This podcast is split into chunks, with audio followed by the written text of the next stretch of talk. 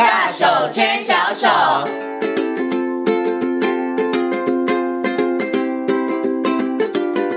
里是教育广播电台，您现在所收听到的节目呢是《遇见幸福幼儿园》，我是贤琴。接下来呢，在节目当中呢，我们要进行的单元是“大手牵小手”。那么在今天“大手牵小手”的单元当中呢，很高兴的为大家邀请到的是西西亲子教育中心的创办人徐玉婷老师呢，来到节目当中，跟所有的听众朋友、所有的爸爸妈妈呢，一起来好好认识孩子的情绪发展。Hello，玉婷老师你好，贤琴你好，各位听众朋友大家好。嗯，我们今天呢要。要来跟所有的这个听众朋友呢，好好来讨论一个，其实我觉得也是困扰很多爸爸妈妈的问题，就觉得哎，现在小孩子好像情绪怎么很容易暴走啊，或者是有的孩子怎么好像就是那个闷葫芦哈，怎么样他都没有什么反应的哈，所以我们今天呢来跟大家好好讨论一下孩子的这个情绪哦。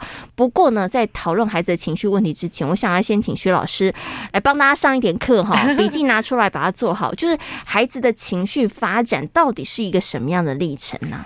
我们通常讲到这个情绪发展，我通常都会先请大人们先来猜一猜。各位大人、爸比、妈咪或者是老师们，通常最害怕孩子的情绪就是生气嘛，对不对？孩子一生气都很难处理。可是你知道孩子多大的孩子就发展出来生气这个情绪吗？先请猜一下。哎、欸，我觉得其实应该小 baby 出生的时候应该就有吧，喝不到奶的时候他其实就会生气呀。没错，所以贤琴非常好哦。贤琴说了一个非常好的答案。嗯、其实爸比妈咪从宝宝出生之后，你一路陪伴他的过程，你发现三个月大、两三个月大的孩子。的宝宝，他们那个时候喝不到奶，或者是他在对你咿啊，嗯，对你挤眉弄眼，想要跟你互动，可是你不理他的时候，宝宝心里苦，宝宝心里生气，他就会开始有一些情绪哭的，对，他会让你知道，对不对？对嗯、所以其实生气，或者是说像开心、惊讶，三四个月的宝宝就发展出来了，嗯，对，所以接下来五六个月，宝宝开始他会有一点点移动能力了，他开始会陆陆续续发展一些，比如说像害怕。嗯，所以还有另外一个情绪，我想应该是大人很常听到的分离焦虑。嗯，分离焦虑的出现通常是在六到八个月左右会开始出现，嗯、所以那个时候宝宝当发现他跟妈咪分开了，宝宝那个时候就会开始觉得紧张啊、害怕不安。所以各位大人听到这边，你会发现零到一岁的宝宝，他们已经发展出来很多所谓的原始基本的情绪出来，嗯，生气啊、开心啊、紧张、不安、害怕等等等。OK，哎、欸，所以这些情绪它等于是属于非常原始的啦。比如说，可能我想要喝喝不到，对不对？哈，或者是我害怕呃照顾的人跟我分开，哈、嗯，有分离焦虑。然后这些都是属于等于是说他一岁的时候那些原始的，对，对人为了要活下去，你会有你会有一些情绪就会产生了。没错。那接下来是不是就会发展一些可能比较，比如说像是嫉妒啦，嗯、或者是那个不满啊，对对对对对。所以贤琴非常来行哦，贤琴刚才。举例的像是一些嫉妒啊，或者是尴尬，嗯，或者是像有点小害羞、愧疚等等的这些比较是复杂的情绪，通常我们大概会抓三岁前。就会发展出来，嗯，所以一到三岁，除了复杂情绪会发展出来之外，还有一个很重要的部分是，一到三岁的孩子有一个自我意识、自我概念，嗯，开始非常显露出来。所以这个时候教养有一个很重要的重点，如果爸爸妈妈或者是周围的大人都让孩子觉得哦，真的很爱生气，哦，你怎么又生气了？你很爱哭，那孩子慢慢的就会觉得。我真的是一个很爱生气的孩子耶，嗯，就会开始影响到孩子对于自我的观感，还有自我的一个评价的部分。哦。那三到六岁呢？刚才我们说三岁前，其实这些基本跟复杂情绪都已经发展出来了。可是三到六岁孩子有一个很重要的部分是，三到六岁的孩子他们开始要学习去调节、控制他的情绪。嗯哼。所以爸爸妈妈零到三岁的孩子，他生起气来，你会发现他们通常很难控制自己，嗯、尤其在不如意的时候。可是因为这个阶段他们还没有发展出来能够调节、控制的部分，所以这个部分仰赖。周围的大人去协助他。哦，所以三到六岁的孩子，他们慢慢试着要去认识哦，原来我刚才那个感觉，那个不开心、不舒服的感觉，叫做生气，叫做紧张、害怕。那家长、大人们借由陪伴孩子的过程，你或许会跟他讨论，慢慢的他会开始去增进孩子对于情绪的觉察、嗯哼，控制、调节，那他才能够慢慢成为一个所谓地球人。哦。哦，哎，所以这样讲起来的话，我们从孩子的这个情绪发展里头，大家应该就会知道那个脉络。刚开始孩子很小，刚出生的时候，他这个叫做本能的反应，没错，就是我不开心了，我害怕分离了，我其实就会哭了。对，对，可是他知道，但是他也不知道那是怎么一回事。是啊，对，他会哭，但他不知道那是怎么一回事，他当然也就不会控制。然后慢慢的会有一些其他的情绪的发展，然后这时候爸爸妈妈可能就要适时的陪伴，或者是一些介入正确的引导的方式，或者是可以借由这个机会教导孩子。嗯、原来刚才妈咪去上厕所，你很担心，你很害怕，但是妈咪没有不见呐、啊嗯。所以讲到这边，贤琴跟各位听众应该也有点感觉，所谓的情绪发展，有一个部分是先天，但是后天。的一个陪伴跟引导，还有学习，才是孩子的情绪发展最重要的一个关键。哦，所以这个后天的陪伴、学习跟引导非常非常重要。但是呢，可能有些听众朋友，你可能听过一句话，就是说：“哎呀，没关系啊，小时候那么爱生气呀，哈啊，脾气不好，爱哭，没关系啦，长大就会好。”他因为年纪小不懂事。可是像刚刚呢，徐老师有提到的，就是说，哎，其实爸爸妈妈的陪伴，然后引导，然后让孩子学习是很重要。但是有的人会觉得说，那长大就是是不是就会好了？我我其实不用那么 care，不用那么在意，真的可以吗？我们真的非常害怕听到的，大家说说长大就会好，不管是专注力，或者是社交，或者是我们今天谈的情绪。没错，有些孩子他们的天生气质，可能他们的反应强度本来就是比较高的，所以当不如意或者是他不开心的时候，他是会大哭大闹型的。但是透过后天的练习跟学习，我们还是要帮助他，去让他知道，我们地球人在社会团体里面生存，不是靠大哭大闹就会有糖吃。嗯哼哼，我们是靠沟通，我们是靠口语表达，这些社会化的历程。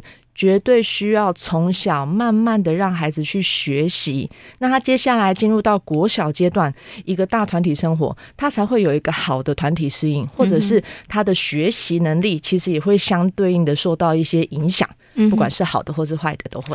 所以呢，如果孩子呢在这个成长的过程里头，他没有适当的引导、陪伴跟学习的话，他其实并不会长大就好。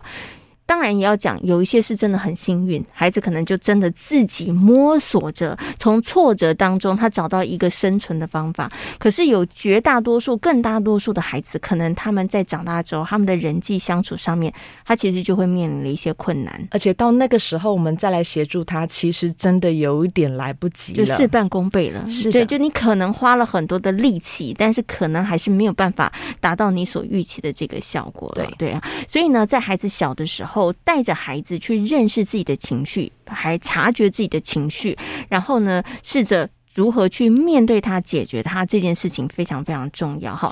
那刚刚呢，其实徐老师有提到了这个情绪呢，包含你可能天生就会有的，还有一些可能是呃长大之后开始你的人际关系啦，或者你所处的环境，你开始会有一些不同的情绪产生。比如说我们刚刚讲的像嫉妒啦，对不对？或者像这个羞愧啦，嗯、那这些都是属于可能更高深一点点的这个情绪。但是在这个过程里头，我就想到一个问题，那会不会有的孩子他其实从小的环镜头，爸爸妈妈真的帮他打造的太好了，你知道他其实没有那么多的经验去经历其他的这个情绪，那这个部分上面对孩子来说。会不会也是一件不是那么好的事情？反而是爸爸妈妈真的应该让孩子有机会去经历不同的事情，然后有不同的情绪的体验跟察觉。我觉得贤琴提到的这一点，不管是针对孩子的社交发展，或者是情绪发展，其实我们会说这两种重要能力的发展，都会需要是一个有一个好的经验值，嗯，就是我必须要透过这样的练习。哎，我真的生气了，因为刚才妈咪没有陪我玩玩具。嗯。只有经历这样子一个感受，那这个时候旁边的妈咪、爸比、大人会告诉我，妈咪可能只是在洗碗啊，等一下就来了。他只有透过这样子一个完整的一个历程，他能才能够慢慢去内化成哦，原来下次这样的情况，我可以等妈咪，或者是我可以请爸比、阿公、阿嬷、其他人来陪我。所以这一整个重要的历程，其实如果孩子都没有机会去练习到。那他进入到幼儿园或者是国小，我们真的很难去预期他会有一个好的适应能力，因为他等于从来没有上过战场，嗯，那就直接被派到前线第一线去打战，嗯，所以孩子会有的一些反应可能就会更原始，因为他不会其他的方法，他只能最原始的就是可能是哭闹或者是乱丢东西、打人、踢人、咬人都会有。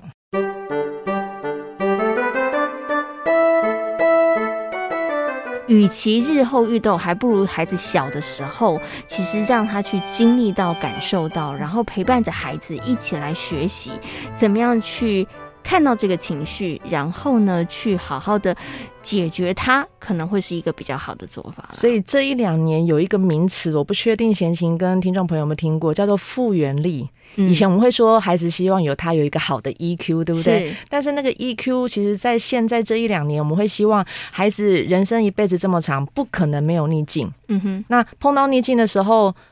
每一个人如果可以从逆境爬出来，你能够自己长出来、自己复原的一个能力，我想这个才是我们送给孩子最大的礼物。嗯，所以这个复原力或许是接下来爸比妈咪或者是老师们，我们大人应该一起要来学习、去认识的一个部分。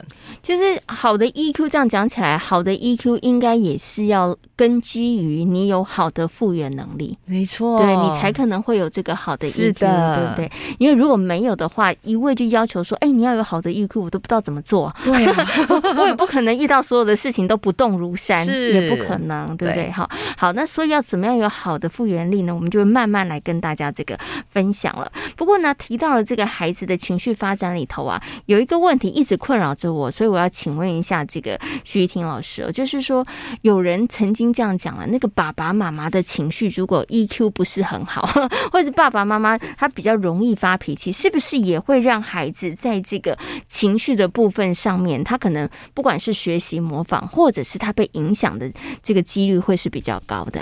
呃，其实孩子从出生之后，他一路的成长过程就是一个社会化的一个学习的历程。那在这样子一个历程里面，最一开始的互动对象会是谁？父母啊，就是主要照顾者，对不对？所以主要照顾者所有的一言一行，你的事情的反应，其实都是看在孩子的眼里面，因为他必须要模仿大人，他才有办法在我们人类的。团体生活里面去生存下去，所以学习模仿是孩子从出生之后就是一个非常重要的能力。所以刚才贤琴说，如果孩子从小他看到他周围的大人在有情绪的时候，可能都是互相叫骂，可能连三字经都出来了，然后摔东西，对对，是比较呃比较是强烈性的一些情绪宣泄。那孩子当然。因为大脑里面有一个神经元叫做镜像神经元，嗯、所以他当然就会很快的把它学习，而且会不自觉的内化成，下次我很生气的时候，我也是像像这样子，就是指着对方一直骂，或者是尖叫大哭，骂一些你听不懂的话，嗯、那样子也是一个情绪宣泄的方法。嗯，所以在讲到情绪的这个处理，或者是情绪的宣泄这个部分，我们通常还是会提醒家长，呃，虽然我们过去从来都没有学过。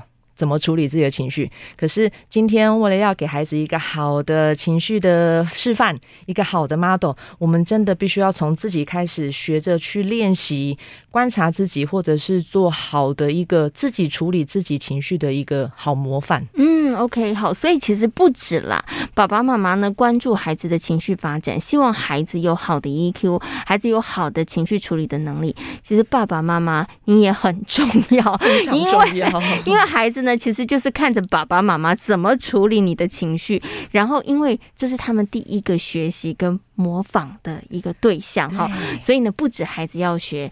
再次的提醒，爸爸妈妈也要学，还有 保姆、学校老师，哎、欸，其实都很重要。他其实只要跟孩子有相关互动的人，对，那一些其实都是他学习的一个对象，都是一个社会参照。对，他都是看着大家怎么去处理你的情绪，然后这一些 data 资料就会慢慢的在他脑袋里头。累积了，然后他就会想到说：“哎，那等到我哪一天情绪起来的时候，我该怎么样的处理？”哈、嗯，所以不要只关注孩子的情绪发展，爸爸妈妈主要照顾者，其实自己怎么样去好好的处理你的情绪，其实也非常非常重要。哈，对于孩子来讲也很重要。哈，我们今天呢谈到了这个孩子的情绪发展了，刚刚呢其实徐老师又把这个脉络跟大家谈到了一下。哈，那。接下来我要问一个问题，就是啊，其实，在现在幼儿园里头，会有一种叫做情绪障碍的孩子，嗯，对，那请问一下，到底到什么样的程度叫做情绪障碍啊？比如说，他只是偶尔常常的发脾气，或者是他只是一直都用摔东西来表达，那就叫做情绪障碍吗？通常“情绪障碍”这个词，其实是在特殊教育法里面才有一个这个情绪障碍的这个这个诊断。